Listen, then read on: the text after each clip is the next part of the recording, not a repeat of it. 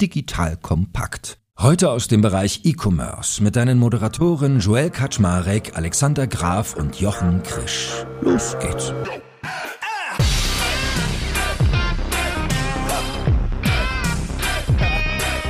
Hallo Leute, mein Name ist Joel Kaczmarek. Ich bin der Geschäftsführer von Digital Kompakt und heute wieder die bekannte E-Commerce-Runde mit den beiden Granden, dem lieben Alex Supergraf Graf und dem guten Jochen Krischi Krisch. Ah, Mann, Jochen, wir brauchen für dich auch einen guten Spitznamen. Boah, jetzt, jetzt setzt sowas nicht in die Welt. hallo.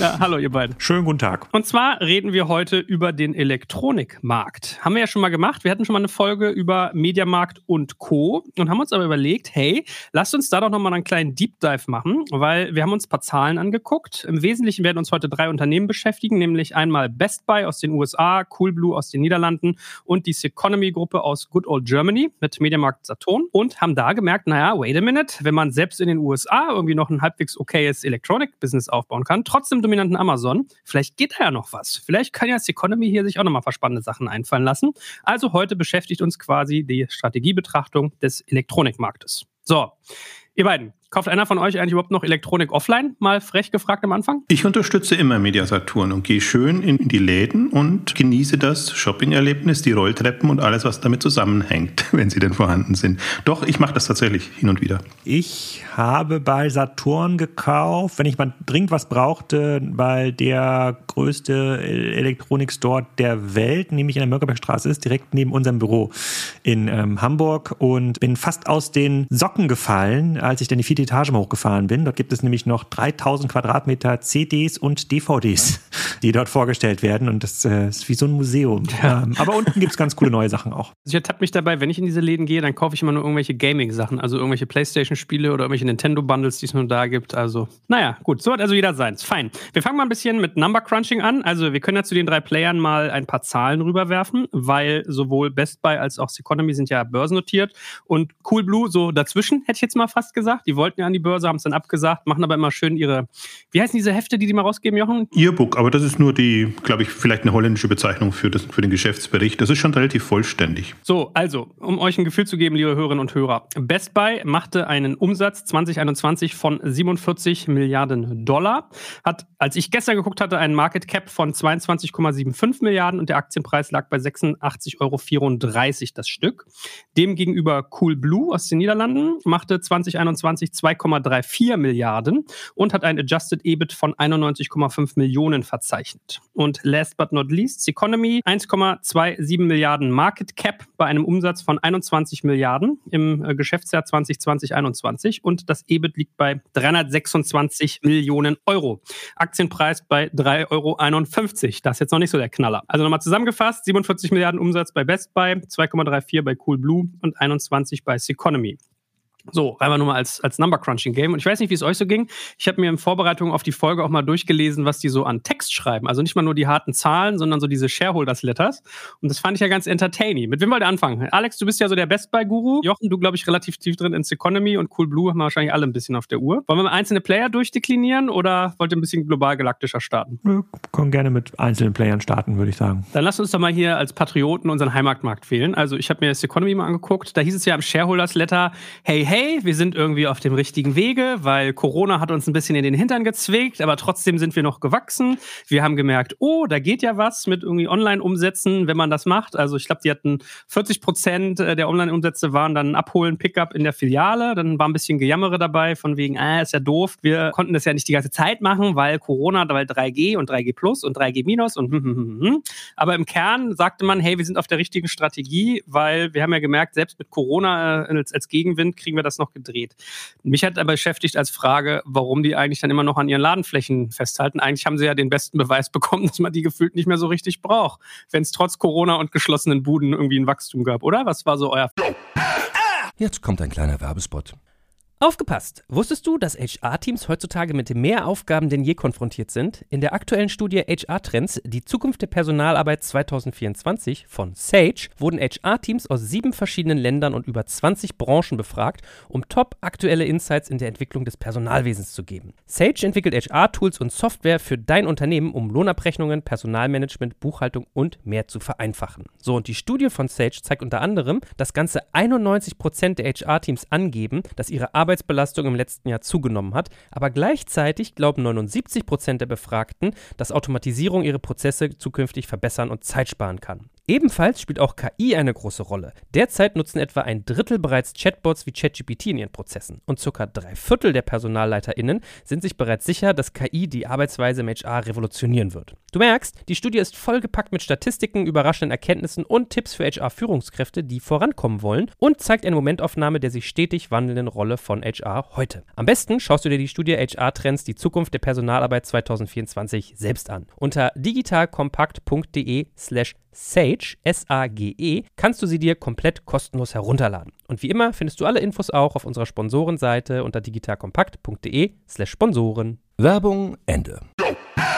Fazit. Das haben sie ja aber auch geschrieben, weil es einfach profitabler ist und weil wir immer noch an den Immobilien hängen und da unsere Deals haben, die wir, wo wir nicht so einfach rauskommen. Also man kann es ja auch mal andersrum aufziehen. Es ist ja wirklich respektabel, was äh, Media Saturn inzwischen online macht und die sind jetzt im, im Bereich von 7 Milliarden Euro Umsatz und wer hätte das vor ein paar Jahren gedacht, dass das so schnell in diese Dimensionen geht und dass es auch so gut abwickelbar ist. Also das muss man ja auch mal ähm, sagen. Da hat sich schon super viel getan. Jetzt natürlich aus der Not eine Tugend gemacht, klar, als als nicht offen war, aber immer eben unterschwellig und diesmal auch sehr, also gar nicht unterschwellig. Die Freude, je mehr Click und Collect wir hinbekommen, umso besser. Da rechnet sich das halt alles schön. Da kriegen wir die Leute wieder in die Läden. Da können wir da unsere Lagerflächen besser nutzen. Und du siehst halt, dass gerade eigentlich den Punkt, den du angesprochen hast, ist die Frage, was machen wir aus unseren Flächen? Und der eine Teil der Fläche ist quasi Showroom, würde ich ihn inzwischen nennen. Und der andere Teil der Fläche, wenn noch was übrig ist, also sie versuchen jetzt das schon alles zu verkleinern, damit das sich besser rechnet, ist eben Lager für Online-Aktivitäten in irgendeiner Form. Aber immer eben aus einer Ladensicht betrachtet und nicht aus einer Online-Sicht. Das heißt, das Ziel ist gar nicht unbedingt und explizit jetzt möglichst schnell und guten Service für Online-Besteller zu bringen oder zu liefern, sondern tatsächlich das, was man an Ressourcen hat, möglichst kosteneffizient, sage ich jetzt mal, zu nutzen. Und das ist genau die Herausforderung. Da sprichst du an dem Punkt an. Also wie viele Filialen brauche ich und kann ich das nicht anders machen? Werden wir gleich bei Coolblue auch noch haben, die ja jetzt auch nicht, die zwar ein Online-Pure-Player oder sagen wir mal Online-First-Player sind, aber eben auch ihre Filialen dann aufbauen oder ihre Showrooms aufbauen, aber es halt komplett anders nutzen. Ich kann euch ja mal ein bisschen äh, Zitate vorlesen, die ich eigentlich ganz entertaining fand aus diesem Shareholders Letter. Die Kolleginnen und Kollegen von Seconomy haben hier geschrieben, der Online-Umsatz ist im Geschäftsjahr 2020-21 überproportional um knapp 65 Prozent auf 6,9 Milliarden Euro gewachsen. Unsere Vertriebsmarken Mediamarkt und Saturn zählen zusammengenommen mittlerweile zu den Top 3 Online-Händlern in Deutschland. Also sportliche Annahme und dann mit ein bisschen Abstand. Das bedeutet insbesondere, dass wir die stationären und digitalen Vertriebskanäle noch enger miteinander verknüpfen werden, damit die stationären Märkte stärker von einem wachsenden Online-Geschäft profitieren können. So, und ich gebe euch nochmal ein kleines Gefühl. Also die Anzahl an Standorten, die Economy hatte, lag 2020 bei 1023 und bei 2021 bei 1018. Also sie sind um fünf Läden gesunken. Mal so als Gefühl, was sich da tut. Alex, du bist doch jetzt eigentlich der Kollege, der gerade die Hände über dem Kopf zusammenschlagen müsste, oder? Dass jemand hier merkt, okay, Online-Umsatz ist cool und man will ihn aber so einsetzen, dass die Offline-Geschäfte davon profitieren. Was denkst du? Klar schlage ich quasi über die Bestandsstrategie so ein bisschen meine Hände im Kopf zusammen. Auf der anderen Seite bin ich trotzdem noch sehr angetan, dass das äh, Business ja weiterhin funktioniert. Kleine Korrektur vielleicht zu einem Kommentar von dir am Anfang. Also eine Aktie ist ja nicht deshalb billig, weil sie unter 10 Euro ist, aber der Market Cap von Mediamarkt Saturn liegt jetzt, glaube ich, noch, oder von Seconomy liegt jetzt, glaube ich, noch bei 1,3 Milliarden. Ja, also ein 20 Milliarden Business wird quasi mit einem, mit einer 1,3 Milliarden Bewertung gehandelt. Eigentlich ein extrem cooler Übernahmekandidat für Leute, die diesen Markt rein wollen. Und was mir in den letzten Wochen aufgefallen ist, ist, dass es scheint ja ein sehr, sehr hohes Interesse weiterhin zu geben von den Herstellern über Kanäle wie Mediamarkt Saturn zu handeln, weil sie selber gelernt haben, dass äh, die großen Plattformen für sie am Ende des Tages eine Sackgasse sind. Dort zahlen sie halt drauf. Das hatten wir mal in einem Podcast, glaube ich, besprochen, vor zwei, drei Jahren oder sowas. Da hatte schon LG oder Samsung äh, mal gesagt, dass sie, äh, um auf den Top 10, Top 20 Positionen bei Amazon ihre Fernseher zu listen, zahlen sie drauf. Also sie verdienen damit gar kein Geld mehr. Es ist aber so wichtig geworden als Werbefläche, dass man dort gelistet ist in den Top-Ergebnissen. Und das gibt mir quasi Hoffnung. Plus dass trotz dieses Klotzes am Bein, die Filialen, dass sie trotzdem noch in der Lage sind, ein positives EBIT zu erwirtschaften. Relativ klein. Ich glaube, wir reden hier in Größenordnung 1% EBIT, die Mediamarkt, glaube ich, so erwirtschaftet, so 200, 300 Millionen. Äh, die Economy erwirtschaftet 200, 300 Millionen im Jahr. Und obwohl sie diese Filialen haben, obwohl sie diese hybride Strategie haben, die sie ja total auffällt in der Online-Exzellenz, die Shops sind ja nicht gut. Ja, die sind vielleicht technisch okay, aber es fehlt teilweise ähm, Ware. Es wird nicht schnell genug versendet, wenn man sich mal die Online-Bewertungen durchliest. Es gibt teilweise immer noch Pricing-Themen, wo sie eben dann doch nicht mithalten können mit den schnell agierenden Online-Playern. Und obwohl diese ganzen Klötze hinten an Seconomy ziehen und sie eigentlich langsamer machen, ist immer noch dieses Umsatzniveau zu halten, was langsam sinkt. Ich glaube 2016, wenn ich hier die Zahlen richtig habe, waren sie bei 21,8 Milliarden, 2021 21,3 Milliarden. Dass sie das da trotzdem noch schaffen, da zu performen, sagt mir, dass wenn Sie jetzt den Schalter umlegen und eine von diesen beiden Marken nehmen, Mediamarkt oder Saturn, und daraus eine Pureplay-Marke machen und sich wirklich komplett verabschieden von diesem Omnichannel-Gedanken und dieser Verschmelzung von Kanälen, dann glaube ich, kann man aus so einer Pureplay-Marke locker eine 29 bis 30 Milliarden Player in Europa bauen. Die Basis ist ja da und es gibt in Europa keine bessere Voraussetzung, um sowas zu bauen. Deswegen schlagen in mir so gerade so zwei Herzen. Ja, ich habe die Hände über dem Kopf, wenn ich das, dieses Statement höre, was du da geschrieben hast. Ja, bringt die Leute zurück in den Läden, sucht mehr Jochens, die weiterhin in den Laden kommen und sich dort inspirieren zu lassen. Und sehe aber super viele Chancen, äh, weil jetzt ist Amazon jetzt über 20 Jahre in diesem Markt. Eigentlich hätte Amazon ja schon alles gewinnen müssen, wären alle Skaleneffekte eingetreten, die wir uns so erhofft haben. Haben sie aber nicht. Es funktioniert trotzdem noch. Es gibt noch eine treue Kundschaft, die sicherlich über die Filialen äh, noch am stärksten enabled wird. Aber in Summe bin ich nicht mehr so hämisch wie vielleicht vor fünf Jahren, wo ich sagte, ach, die kriegen es nicht hin. Sondern sage eher, also wenn man jetzt Bock hat, da was draus zu machen und wenn das die Gesellschaft da mittragen, ein super cooles Asset. Also da hat sich meine Einstellung nicht geändert. Ich bin es nur müde, so hämisch zu sein, muss, muss, ich, muss ich ehrlich sagen. Also das ist jetzt der dritte oder vierte Geschäftsführer, der im Prinzip dieselbe Strategie fährt und alles hat im Grunde keine Zukunft. Ja, ich sehe, ich respektiere schon, wie es halt läuft, auch wie sie durch Corona gekommen sind und, und dass sie sich so über die Runden hangeln. Ja, aber das ist keine zukunftsträchtige Strategie. Also da bin ich nach wie vor noch, noch super skeptisch und ich sehe das weiterhin als einen Kandidat, der eben nicht also das Jahrzehnt überleben wird, jetzt in, in der Form.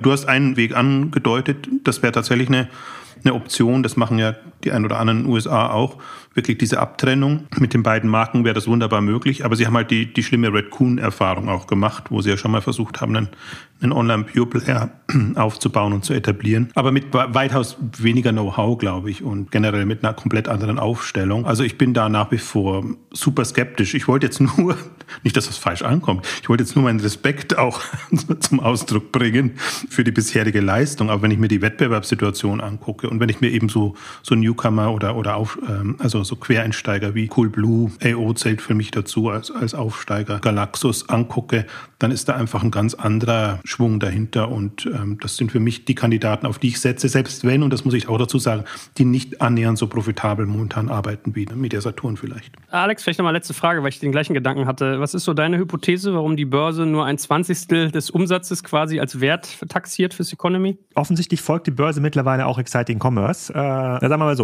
es gibt kein erfolgreiches Beispiel global, wo diese Multichannel-Strategie nach vorne aufgegangen wäre. Ja, wo es wirklich einen Multichannel-Ansatz gegeben hat, der es geschafft hat, von den Pure-Playern, die Marktanteile gewonnen haben, wieder Marktanteile zurückzugewinnen. Das hat die Börse jetzt verstanden und, und sieht halt natürlich, dass die Unternehmen, die sich konzentrieren auf sozusagen einen Kanal, in der Regel den Online-Kanal, dass die besser performen und die Unternehmen, die sich noch nicht entschieden haben, da einfach abgestraft werden. Ich bin mir sicher, dass würde Mediamarkt ähm, morgen so eine Strategie formulieren und das auch ähm, und auch aufzeigen, wie man das auch entsprechend exekutiert, geht die Bewertung sofort nach oben. Also muss vielleicht ergänzend noch dazu sagen, Sie haben einfach immer noch die Gesellschafterthematik, sodass Sie nicht so frei agieren können. Und man muss auch dazu sagen, der Kurs hat sich schon verdoppelt. Also Sie waren schon mal weitaus weniger hoch bewertet. Wobei mich, wenn, man schon bei den Börsenkursen ist, eher tatsächlich überrascht hat, wie, wie hoch Best Buy inzwischen bewertet ist. Das ist eigentlich eher das, ähm, das Erstaunliche, weil im Grunde alle Online-Elektronikhändler oder Elektronikhändler an sich nicht wirklich hoch bewertet wurden ähm, in, in der Vergangenheit. Also das, das ist überraschender für mich als Ausreißer als jetzt Media Saturn, die wirklich im Grunde, wie, wie Alex gesagt hat, ein Übernahmekandidat wären. Aber sie haben, also sie lösen das gerade, das, das Gesellschaftsthema, äh, Gesellschafterthema und dann haben sie eine, eine vernünftige Struktur und vielleicht, das ist so meine Hypothese, im Grunde kann es dann sehr schnell gehen. Also entweder Media Saturn wird zerschlagen oder findet einen Käufer oder es werden irgendwelche anderen Initiativen gestartet, die halt jetzt nicht möglich sind. Deswegen bin ich da schon sehr gespannt, eigentlich, was die nächsten zwei, drei Jahre mit Media Saturn passiert. Momentan sind sie ein bisschen festgefahren, aber das soll auf der nächsten ähm, Hauptversammlung, glaube ich, ist April anberaumt, soll das dann alles gefixt werden. Ich sag mal, positiver Outlook, wenn sie es richtig gut umsetzen, dann sind sie 2025 im Glorefund vertreten. Oh, nee. Dann, dann ein Teil vielleicht. nee, nein, nee, auf keinen Fall. Aber warte mal abwarten. Das kann, abwarten. Äh. das kann ich mir nicht vorstellen, dass die so eine Umsatzdynamik hinbekommen, so eine Wachstumsdynamik. Ja, aber wir können ja mal können ja dann uns das mal angucken. Best Buy ist ja immer das Beispiel, wenn man äh, diesen klassischen Transformationspäpsten zuhört, ja, digitalisiert und bla bla bla und wer war ein gutes Beispiel, kommt immer Best Buy von denen. Kann man sich mal anschauen. Best Buy ist ähm, eigentlich ziemlich analog zu Seconomy. Die machen doppelt so viel Umsatz, sind quasi von 2017 gewachsen bis 2021 auf 47 äh, Milliarden Dollar Umsatz. Ich bin mir nicht ganz sicher, wie Seconomy ist, glaube ich, 21 Milliarden Euro ne? äh, Umsatz. Genau, sind äh, nicht, äh, also ungefähr doppelt so groß, sind aber bei einem Market Cap von über 20 Milliarden Dollar. Also sind viel, viel, viel, viel höher bewertet als Mediamarkt Saturn. Und dann habe ich mir das mal genau angeguckt und mir überlegt, was machen die denn eigentlich besser? Die haben ähnliche Anzahl von Filialen, ungefähr 1000 Filialen in, äh, ich glaube, Kanada, USA und ich glaube, noch Mexiko haben sie noch relativ viele Filialen und haben ein ähnliches Geschäft, also sind im Wesentlichen noch damit beschäftigt, Ware einzukaufen, die selber auf die Bilanz zu nehmen und dann zu verkaufen, also sehr, sehr kleiner Marketplace-Anteil und dann habe ich mir so überlegt, die müssen ja viel besser sein im E-Commerce. Dann habe ich mir den letzten Quartalsbericht mal durchgelesen, um herauszufinden, wie gut sind sie denn im E-Commerce äh, oder im Onlinehandel und rate doch mal, wie oft auf dem 90-seitigen Quartalsbericht Bericht das Thema E-Commerce behandelt wird. Ich glaube, die werden eher schön dargestellt haben, was für schicke Filialen sie haben, wie sie das jetzt sehr beratungsintensiv und alles gemacht haben. Ich habe es, man merkt schon, nicht wirklich ähm, gelesen. Joel, was meinst du? Wie oft kam das Wort E-Commerce, Onlinehandel vor? Also ich habe es durchgearbeitet, ich habe es gar nicht gesehen, ehrlich gesagt. Richtig, es kam einmal vor und zwar ähm, äh, in der, als der, da war der zuständige Mitarbeiter, der Vorstand für, ich glaube, das war Einkauf, Marketing und E-Commerce. Da kam das Wort einmal äh, vor. E-Commerce spielt tatsächlich keine Rolle strategisch strategisch. Sie haben genau die gleichen Texte wie Mediamarkt. Es geht alles um die Fiale, um die Vernetzung der Finale Richtung Multi-Channel-Handel. Sie haben trotzdem schon einen hohen E-Commerce-Anteil. Auch durch Corona ist er, glaube ich, hochgeflippt auf knapp über 50 Prozent sogar. Und den konnten sie auch delivern. Die Webseite ist unterdurchschnittlich. Sie ist solide, hat aber noch auf den Artikel-Detailseiten ist quasi ein Drittel der Fläche ist Google AdSense. Wo andere Unternehmen jetzt ja dieses, wie heißt das, Retail Media Service oder sowas, wo man quasi dort Flächen buchen kann, hat äh, Best Buy einfach äh, Google eingebunden als Monetarisierungsplattform, wo man dann auch Werbung schalten kann, um den Traffic dann wieder abzuleiten. Die haben super Preise, sie haben ihr Lager im Griff. Das ist so seit, seit 2012 gab es da so einen richtigen Umschwung, wo einfach die ganzen Basics gut gemacht wurden. Und weil sie diese Basics gut machen, ja, also Ware ist wirklich sofort lieferbar, es funktioniert auch, die im Laden wieder abzugeben, es äh, sozusagen die Preise sind extrem kompetitiv, schaffen sie es halt neben Amazon weiterhin zu wachsen. Und wir reden hier von Wachstumsquoten in dem niedrigen Bereich, aber so zwischen 5 und 10 Prozent schaffen sie schon in der Regel zu wachsen. Sie schaffen es, ein ordentliches EBDA abzuliefern. Das sind eher so im Bereich 2 bis 5 Prozent EBDA, was man auch erstmal schaffen muss äh, in super kompetitiven Markt und haben auch alle Online-Facetten überhaupt noch nicht enabled. Ne? Also sozusagen das Marktplatzgeschäft haben sie noch nicht aufgebaut. Sie haben sozusagen sich noch nicht, noch nicht gut auf den Shop konzentriert. Sie verkoppeln alles noch an die Filiale. Und wenn es Best Buy schafft, in dem Amazon Heimatmarkt sozusagen so ein großes Business aufzubauen und weiterhin stabil zu halten, dann sage ich mir auch, warum sollte das die Economy nicht schaffen? Ich meine, es ist ja immer ganz interessant, sich mal anzugucken, womit die ihren Umsatz machen. Also ich habe mir mal diese eine Seite angeguckt, da haben sie aufgelistet, mit welchen Produktkategorien die eigentlich ihr Geld verdienen. Und dann merkst du, 46 Prozent des Umsatzes kommen durch Computing und Mobile Phones und 30 Prozent durch Consumer Electronics und alles, was danach kommt, ist eigentlich schon nur signifikant kleiner. So und ich meine, wir können ja die Gelegenheit mal nutzen, um an dieser Stelle mal darüber zu sprechen, was eigentlich so die Herausforderungen dieser Kategorien sind, weil typischerweise hast du ja bei bei Elektronik auch immer das Problem, sehr stark vergleichbar, sehr transparente äh, Preisstruktur plus irgendwie äh, geringe Margen. So, und das, beschäftigt mich in der Tat auch, warum so ein Amazon da eigentlich nicht viel vorherrschender ist auf seinem Heimatmarkt. Was ist denn deine Strategiehypothese dazu? Jetzt kommt ein kleiner Werbespot. Aufgepasst! Wusstest du, dass HR-Teams heutzutage mit mehr Aufgaben denn je konfrontiert sind? In der aktuellen Studie HR Trends, die Zukunft der Personalarbeit 2024 von Sage, wurden HR-Teams aus sieben verschiedenen Ländern und über 20 Branchen befragt, um top aktuelle Insights in der Entwicklung des Personalwesens zu geben. Sage entwickelt HR-Tools und Software für dein Unternehmen, um Lohnabrechnungen, Personalmanagement, Buchhaltung und mehr zu vereinfachen. So, und die Studie von Sage zeigt unter anderem, dass ganze 91% der HR-Teams angeben, dass ihre Arbeit Arbeitsbelastung im letzten Jahr zugenommen hat, aber gleichzeitig glauben 79 Prozent der Befragten, dass Automatisierung ihre Prozesse zukünftig verbessern und Zeit sparen kann. Ebenfalls spielt auch KI eine große Rolle. Derzeit nutzen etwa ein Drittel bereits Chatbots wie ChatGPT in ihren Prozessen und circa drei Viertel der PersonalleiterInnen sind sich bereits sicher, dass KI die Arbeitsweise im HR revolutionieren wird. Du merkst, die Studie ist vollgepackt mit Statistiken, überraschenden Erkenntnissen und Tipps für HR-Führungskräfte, die vorankommen wollen und zeigt eine Momentaufnahme der sich stetig wandelnden Rolle von HR heute. Am besten schaust du dir die Studie HR-Trends, die Zukunft der Personalarbeit 2024 selbst an. Unter digitalkompakt.de slash Sage, S-A-G-E, kannst du sie dir komplett kostenlos herunterladen. Und wie immer findest du alle Infos auch auf unserer Sponsorenseite unter digitalkompakt.de slash Sponsoren. Werbung Ende.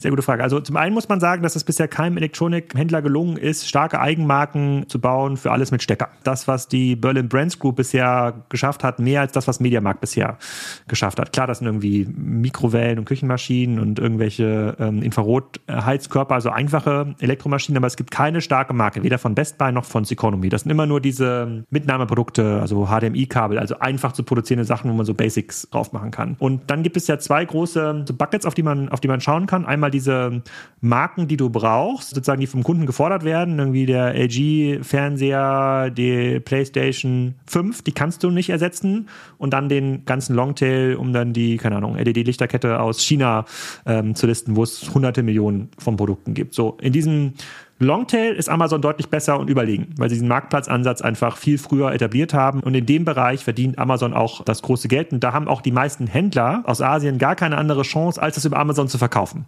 So, diesen Markt hat ein Best Buy oder auch ein Economy noch gar nicht angefasst. In dem sind sie noch gar nicht aktiv, weil sie ihnen nicht erlauben, ihre Plattform als echte Plattform zu nutzen. Und wenn wir diesen Shorttail nehmen, also diese wichtigen Signature-Produkte, die Miele Waschmaschine, den Samsung TV, den whatever, also immer wo man Marken will, können sich die Marken ja heute überlegen, wo verkaufen sie. Auf Amazon haben sie gesehen, müssen sie schon an die Grenze gehen, des Machbaren und zahlen teilweise drauf. Ne, bei den top gelisteten Fernsehern zahlen sie teilweise drauf, wenn sie dort bei Amazon in den Toplisten sind. Und auch diese Marken haben heute ja noch ein, eine sehr starke Wholesale-Organisation. Die sind ja nicht in der Lage, direkt bei Amazon auf dem Marktplatz zu verkaufen oder haben dafür gar keine Leute, die jetzt so ein Amazon-SEO machen können, sondern die haben eine Organisation, die in der Regel regional geclustert ist, die dann sagt, okay, wie kriege ich jetzt mehr in die Mediamarkt-Organisation in Deutschland rein? Wie kann ich die noch mehr Palettenfernseher verkaufen sozusagen? Das heißt, die passen viel besser zusammen. Also die Einkaufsorganisation von Mediamarkt und die Verkaufsorganisation von LG passt viel besser zusammen, als sozusagen das, als das mit Amazon der Fall wäre. Und da gibt sozusagen diesen klassischen Kickback-Konzessionsgeschäft, wo man dann ja auch so Deals macht, die laufen über ein, zwei Jahre und dann gibt es, wenn man nochmal 100 Paletten extra verkauft, dann nochmal ein Kickback vom Hersteller. Das sind alles Themen, die diese Einkaufsabteilung viel, viel besser im Griff haben, als das Amazon im Griff haben. Das schützt sie zurzeit auch noch. Und sie schützt, dass die großen Marken gelernt haben, dass sie bei Amazon langfristig verlieren. Ja, sie gewinnen da keinen Drops, sie kriegen nicht den Kundenzugang, sie sind sofort, sie sind, werden sofort runtergelistet, wenn man irgendwie mal so ein Crap-Out hat, also irgendwann sein, das, das Lagerbestand nicht im Griff hat. Und äh, wenn man sich so eine Markenorganisation mal anschaut, wie tickt die, was gibt's da für Leute, ist, passt das viel besser zu dem Vertriebskonzept Economy äh, Best Buy. Und deswegen glaube ich, sind die auch weiterhin relevant und stark. Und jetzt dreht sich ja so ein bisschen der Wind, also die Meinung. Die Marken haben mittlerweile verstanden, dass es da nichts zu gewinnen gibt langfristig bei. Amazon hat sozusagen ein flattes Retail-Geschäft. Sie haben die letzten Zahlen ja auch gezeigt, dass sozusagen der Marktplatz wird in Zukunft massiv dominieren. Dafür haben sie gar keine Ressourcen, um dieses Seller-Geschäft richtig zu bedienen. Das wollen sie auch oft nicht aufbauen. da spricht aus meiner Sicht vieles dafür, erstmal in diese alten Vertriebsstruktur zu bleiben. Das jetzt so mal von der Seitenlinie reingerufen, so als äh, Bundestrainer, äh, so auch von der, von der Ersatzbank. Äh, könnte natürlich auch eine ganz andere Wahrheit sein, aber das wäre jetzt so meine Herangehensweise. Man könnte vielleicht auch noch ergänzen, so ein bisschen auch die, die Amazon-Ausrichtung ändert sich ja. Also sie gehen mehr in die schnell drehenden Bereiche rein, mehr in Food-Themen rein und damit haben sie, spielen sie auch eine andere Rolle für die Kunden. Und Elektronik ist zwar ganz gut als Lockmittel, aber eben, wie Alex schon gesagt hat, auch nicht das profitabelste. Da gibt es profitablere Bereiche und auch attraktivere. Ich glaube, das war für, für mich ist ein bisschen Elektronik so ein bisschen das ähnliche Thema bei Amazon wie Bücher. Das war am Anfang super wichtig, weil es eine strukturierte Kategorie ist, die man einfach abwickeln kann. Aber ich glaube jetzt auch nicht unbedingt, dass es der Fokus ist jetzt äh, noch von Amazon. Also insofern, das sehe ich im Übrigen insgesamt als, als große Chance für alle Spezialisten, dass man da wirklich inzwischen gucken kann. Ich glaube, man muss Amazon immer wieder neu betrachten und neu bewerten was ist eigentlich der Fokus und was können wir den Kunden bieten, die eben jetzt nicht Amazon-Kunden sind und dann eben auch diese Produkte kaufen wollen, sondern die wirklich an der Kategorie oder an dem Thema interessiert sind. Und das sehe ich eigentlich mit als die größte Chance jetzt für, für den klassischen Handel, Schrägstrich Online-Handel. Da denkt man immer, man wird mehr von Amazon ausgebremst, als man tatsächlich wird. Also wenn jemand wirklich Ambitionen hat als Spezialist, sich zu profilieren und da voranzugehen, dann glaube ich, hat er auch gute Karten. Deswegen auch jetzt Diskussion ja heute, was kann ein Online-Spezialist im Elektronikhandel zum Beispiel einem traditionellen äh, Platzhirschen in dem Segment entgegensetzen. Ich würde auch tatsächlich sagen, Amazon ist nicht, muss nicht das große Thema sein. Er wird immer ein Wettbewerber sein, klar, aber mit einer anderen Herangehensweise. Ich meine, mich beschäftigt ja sonst noch der Gedanke der größeren Produkte. Also ich sag mal weiße Ware, Fernseher. Ich erlebe ganz oft, dass Leute sich mit Mediamarkt Saturn auseinandersetzen, wenn die eine neue Waschmaschine oder einen neuen Kühlschrank brauchen, weil die, glaube ich, immer noch so diesen Wunsch hegen, es ist was Großes, es muss irgendwie jemand liefern, es muss jemand installieren, ich kenne mich nicht aus, es soll mich jemand beraten. Und ich meine, vielleicht auch mal generell gesprochen über die Kundenstruktur von Mediamarkt Saturn, habe ich sowieso den Eindruck, dass da eher so die höheren Semester reingehen. Oder zumindest nicht der 25-Jährige aus, das geht um Gaming oder irgendwie eine, eine Pokémon-Gadget, was du da holen kannst.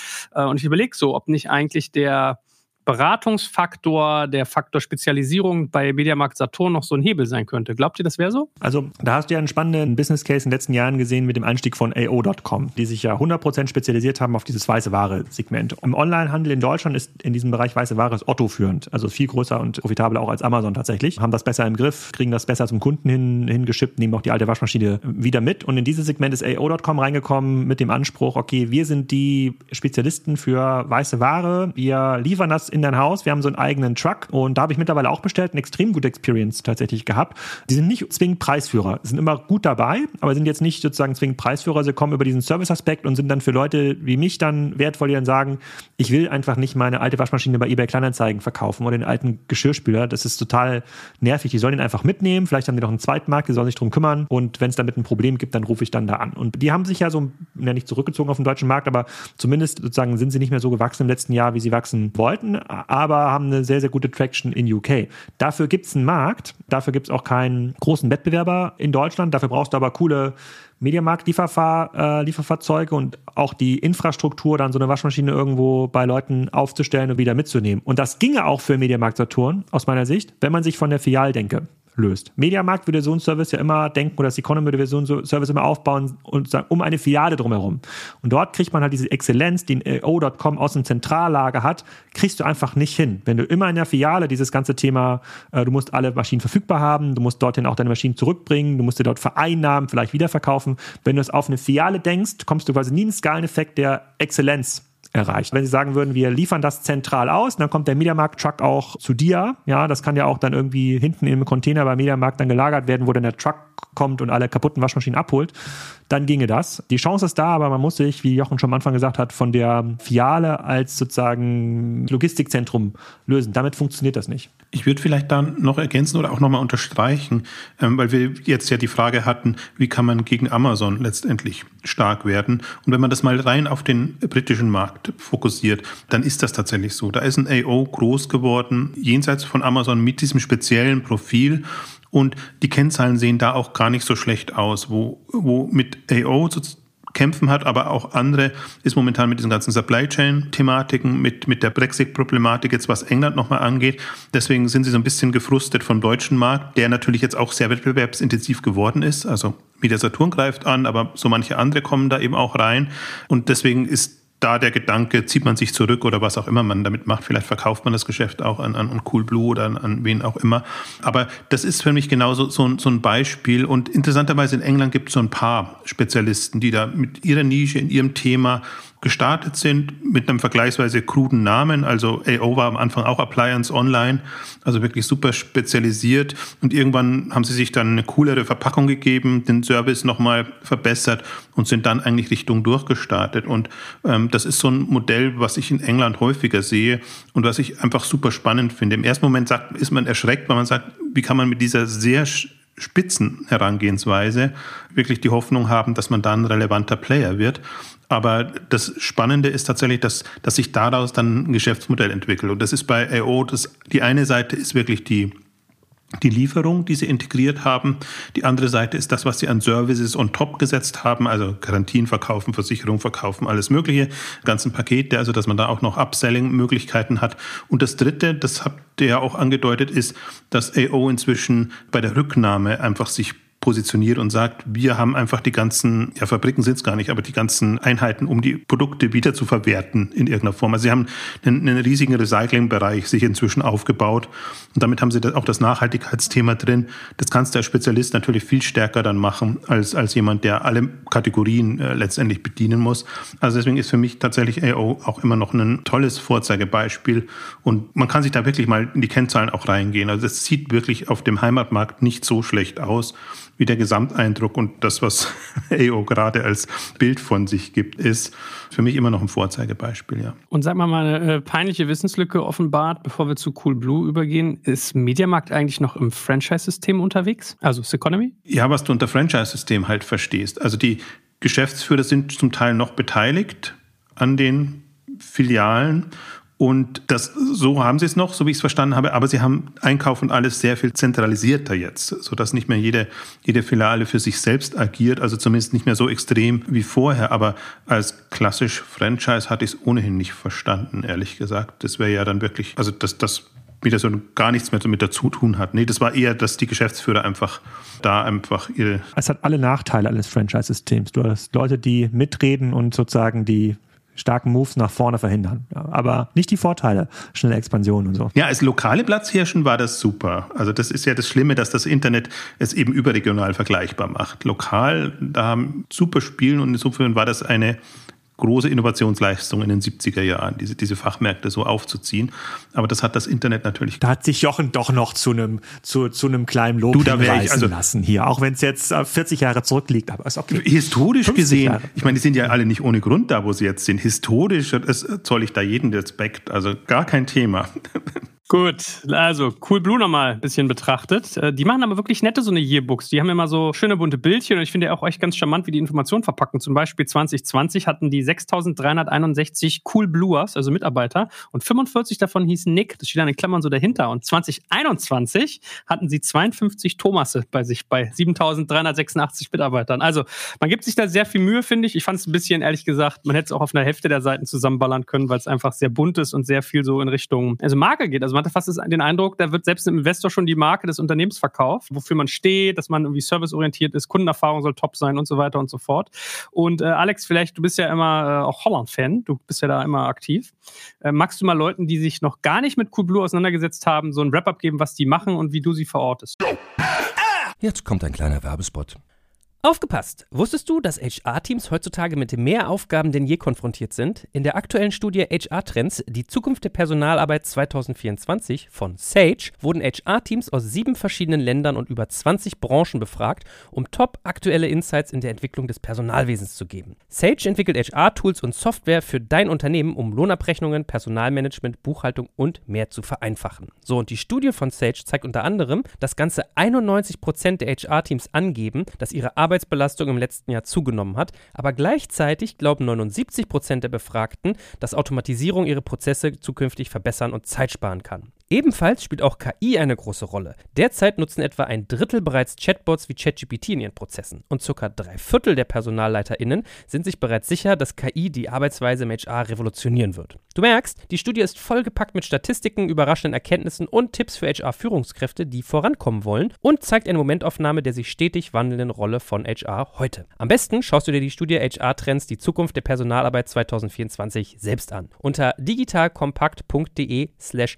Sage, S-A-G-E, kannst du sie dir komplett kostenlos herunterladen. Und wie immer findest du alle Infos auch auf unserer Sponsorenseite unter digitalkompakt.de slash Sponsoren. Werbung Ende. Ja, ich bin Holland-Fan, das stimmt, weil da kommt Picknick her und ich war auch, habe ja auch Bull.com besucht, das holländische Amazon. Das ist wahrscheinlich der wichtigste Wettbewerber von Coolblue, muss man, muss man sagen, noch nicht Amazon, obwohl die jetzt schon seit zwei Jahren versuchen, den Markt einzutreten. Deshalb, ich glaube, der beste Vergleich ist, glaube ich, Cyberport, den man so machen könnte. Die sind aus dem klassischen Consumer Electronic Retail gestartet, haben dann irgendwann angefangen, nochmal so zwei, drei Filialen zu öffnen. Ich glaube, die sind aber nicht so groß. Da müsste mich Jochen sonst mal korrigieren. Immer mit der Idee, dass man auch komplexe Produkte vor Ort beraten werden kann. Ich glaube, letztes Jahr waren es irgendwie 15 Filialen, die sie hatten, was in Holland ja schon eine ganze Menge ist. Ich weiß nicht, wie viele dazugekommen sind 2021. Aber wir haben ja so ein paar von diesen CE-Retailern in Deutschland mit Notebooks Billiger und ähm, Cyberport. So muss man sich das vorstellen, nur dass die noch ein bisschen konzentrierter war und in einem Markt aktiv waren, die letzten 15 Jahre, wo es nicht diesen Amazon-Effekt gab. Das hat mich am meisten überrascht in Holland, als ich da mit dem Hüb Vermöhlen äh, einen Podcast aufgenommen habe. Der ist jetzt nicht mehr CEO, der ist jetzt äh, sozusagen äh, in Rente gegangen oder so.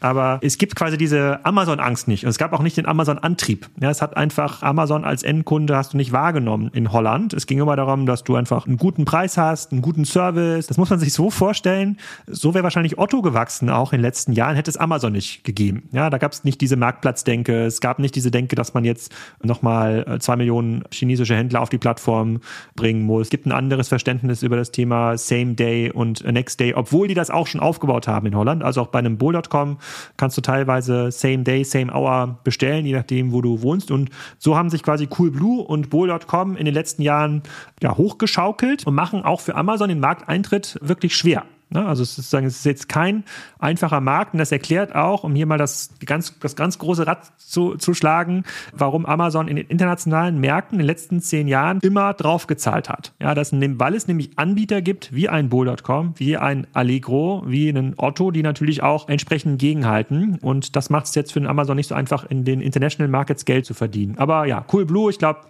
auch wenn es nicht ein ganz fairer Vergleich ist, im Grunde genommen so wie Cyberport, deutlich größer, noch ein bisschen fokussierter und in dem Markt unterwegs, in dem es halt bis vor zwei Jahren kein Amazon gab. Nee, ich würde die Historie vielleicht noch ein bisschen einordnen, weil Coolblue heißt es ja noch nicht lange. Und das ist so ein bisschen auch der Unterschied. Das ist so ein bisschen ein, ein, ein, ähnlich würde ich es mit Wayfair vergleichen, die früher, also die eben aus online kamen, aber über sehr spezielle Domains kamen. Und deswegen bei Wayfair könnte man immerhin sagen, das hieß früher CSN-Stores und hatte eben dann lauter kleine Domains. Coolblue ist es noch ein bisschen schwieriger, da hat man keinen Vorgängernamen, sondern das waren wirklich dann Spezialdomains, die sie hatten und die sie irgendwann unter einer Marke vereint haben, um das eben auch stärker branden zu können. Deswegen ist der Punkt schon, schon wichtig, auf den du hingewiesen hast. Das spielen sie ja rauf und runter und sowohl in der Außendarstellung als auch in der Mitarbeitermotivation. Und das ist für mich aber auch immer ein wichtiger Punkt, dass man halt so eigentlich Anbieter, die man vielleicht nicht ernst genommen hätte zu einer gewissen Zeit, jetzt aus einer Wettbewerbssicht, dass sich die dann so transformieren, dass sie eigentlich als, als relevante Player wahrgenommen werden und dann nochmal richtig Gas geben. Also auch seitdem ist eigentlich wirklich Cold Blue, jetzt haben sie die Umsatzmilliarde geknackt, jetzt sind sie über zwei Milliarden und geben da richtig gut Gas und auch mit dem funktionierenden Geschäftsmodell. Also im Unterschied zu anderen, die sind halt profitabel und wachsen da, die sind, die haben zwar Gesellschafter drin, sind aber jetzt auch nicht VC getrieben, dass man sagt, das ist so ein, so ein aufgeblähtes Boomgeschäft, nur, sondern sind substanziell unterwegs mit den Vorteilen, die, die Alex beschrieben hat, im holländischen Markt und mit, dem, mit der Chance, die sie sehen, jetzt eben auch europaweit voranzukommen. Und jetzt Deutschland ist halt jetzt der erste, naja, Deutschland ist der zweite nach Belgien, aber beim Benelux nimmt man immer so zusammen, aber quasi Deutschland ist der erste Auslandsmarkt, den sie jetzt in NRW testen. Und die sind ja auch sehr regional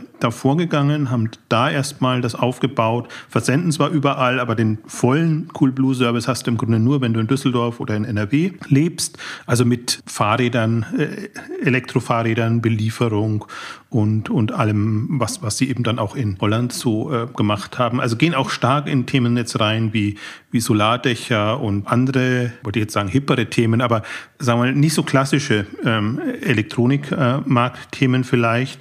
Und also sind ambitioniert unterwegs und das gefällt mir eigentlich mit am besten daran. Die haben jetzt keine Scheu da anzugreifen und sich Dinge vorzunehmen und, und, und da voranzugehen. Ich bin tatsächlich mal auch sehr gespannt und das ist ja die Herausforderung, mit der AO zu kämpfen hatte, mit Digitec Galaxy im Prinzip genauso, diese, dieser Amazon-Wettbewerb in Deutschland, der da ist und dem man nicht gewohnt ist und auf den man sich einstellen muss. Wenn man es rein nur auf Bevölkerung und, und Potenzial sieht, dann ist das natürlich, sieht das alles super gut aus. Aber das ist schon nochmal eine, eine, Sondersituation. Deswegen bin ich sehr gespannt. Sie haben jetzt in den ist jetzt erst letzte Woche, vor zwei Wochen passiert, als sie das veröffentlicht haben, gesagt, bis 2025 wollen sie eine Milliarde Umsatz in Deutschland machen und dann wären sie eben in der Größenregion von Cyberport, von, von ähm, Notebooks billiger, von Alternate etc. Also das ist schon eine große Ansage. Da sind wir mal gespannt, sage ich jetzt mal. Aber was sie in Holland ähm, und Belgien auf die Beine gestellt haben, ist, ist wirklich sehr bemerkenswert. Ja, also mal fürs Gefühl, in Deutschland machte man jetzt im letzten Jahr schon 94 Millionen Euro Umsatz bei insgesamt 18 Prozent Wachstum insgesamt auf dem Markt. Also 2,34 Milliarden macht man insgesamt äh, in, äh, was du gerade meintest, Benelux und äh, 100 Millionen davon knapp kommen aus Deutschland. Aber ja, in der Tat, Verzehnfachung bis 25 habe ich auch etwas gestaunt. Aber gut, jetzt haben wir mal so Big Picture. Drei Player rausgegriffen aus einem Markt, der ja eigentlich auch wirklich total heterogen ist. Also alleine, was wir jetzt schon hatten, irgendwie Bohl, Galaxus, Otto, Cyberport, Notebooks billiger, ein Gravis, also wenn es da alles gibt, das ist ja ein wirklich umkämpfter Markt bei, wie gesagt, gleichzeitig hoher Vergleichbarkeit.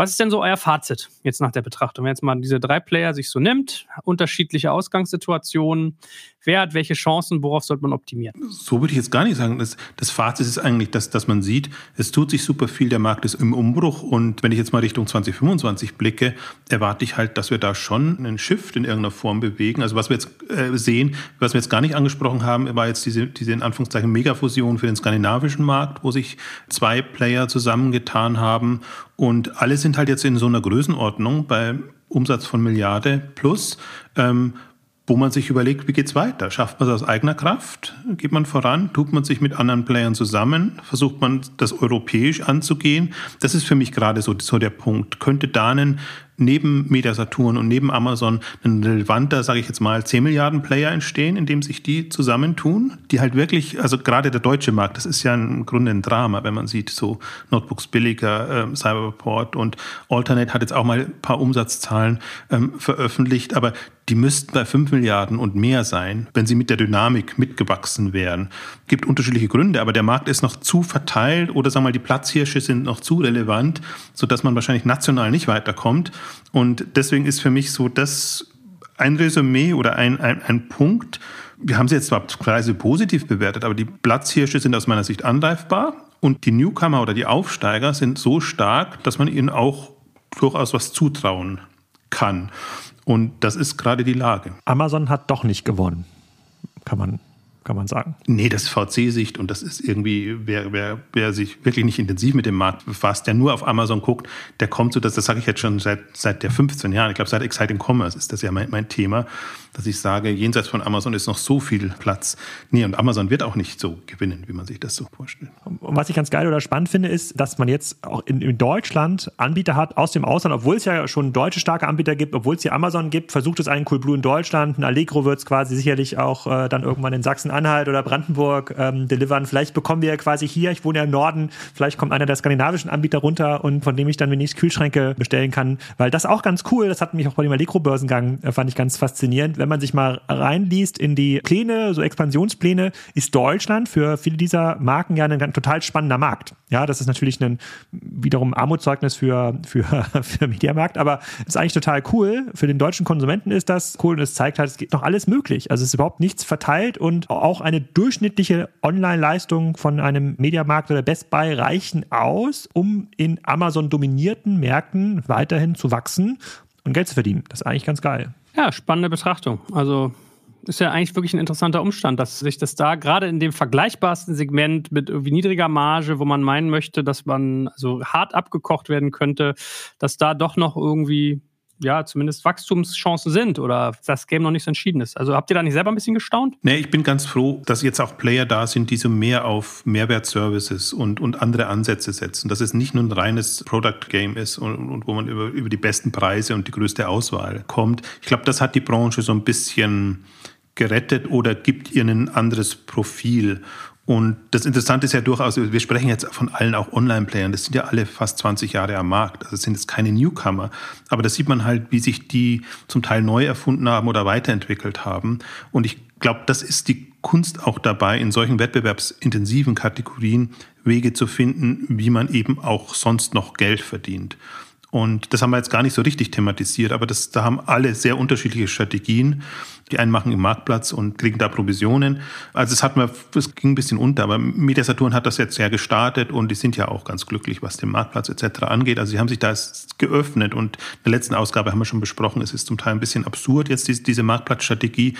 Aber das ist eine Richtung, andere komplett gegen Marktplatz und sagen, wir wollen alles selber in der Hand haben, wir wollen unsere Services da, sei es Lieber-Services, sei es andere Mehrwertservices, alles selbst organisiert handeln, abbilden und haben dann eben auch ein anderes Versprechen den Lieferanten gegenüber. Also solche Punkte, glaube ich, hat diese Branche ein bisschen gerettet und da würde ich sie auch durchaus weitersehen im Vergleich zu anderen, weil es wirklich eigentlich schon im Grunde die unattraktivste und die schwierigste Branche ist oh, in, in, mit der Margensituation und der Wettbewerbssituation.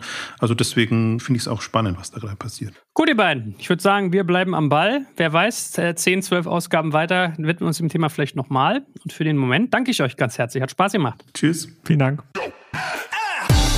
Danke fürs Zuhören beim Digital Kompakt Podcast. Du merkst, hier ziehst du massig Wissen für dich und dein Unternehmen heraus. Wenn du mit uns noch erfolgreicher werden möchtest, abonniere uns auf den gängigen Podcast-Plattformen. Und hey, je größer wir werden, desto mehr Menschen können wir helfen. Also erzähl doch auch deinen Kolleginnen und Kollegen von uns.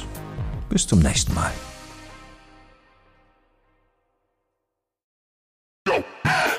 Jetzt kommt ein kleiner Werbespot. Aufgepasst! Wusstest du, dass HR-Teams heutzutage mit mehr Aufgaben denn je konfrontiert sind? In der aktuellen Studie HR Trends, die Zukunft der Personalarbeit 2024 von Sage, wurden HR-Teams aus sieben verschiedenen Ländern und über 20 Branchen befragt, um top aktuelle Insights in der Entwicklung des Personalwesens zu geben. Sage entwickelt HR-Tools und Software für dein Unternehmen, um Lohnabrechnungen, Personalmanagement, Buchhaltung und mehr zu vereinfachen. So, und die Studie von Sage zeigt unter anderem, dass ganze 91% der HR-Teams angeben, dass ihre Arbeit Arbeitsbelastung im letzten Jahr zugenommen hat, aber gleichzeitig glauben 79 Prozent der Befragten, dass Automatisierung ihre Prozesse zukünftig verbessern und Zeit sparen kann. Ebenfalls spielt auch KI eine große Rolle. Derzeit nutzen etwa ein Drittel bereits Chatbots wie ChatGPT in ihren Prozessen und circa drei Viertel der PersonalleiterInnen sind sich bereits sicher, dass KI die Arbeitsweise im HR revolutionieren wird. Du merkst, die Studie ist vollgepackt mit Statistiken, überraschenden Erkenntnissen und Tipps für HR-Führungskräfte, die vorankommen wollen und zeigt eine Momentaufnahme der sich stetig wandelnden Rolle von HR heute. Am besten schaust du dir die Studie HR-Trends, die Zukunft der Personalarbeit 2024 selbst an. Unter digitalkompakt.de slash Sage, S-A-G-E, kannst du sie dir komplett kostenlos herunterladen. Und wie immer findest du alle Infos auch auf unserer Sponsorenseite unter digitalkompakt.de slash Sponsoren. Werbung Ende.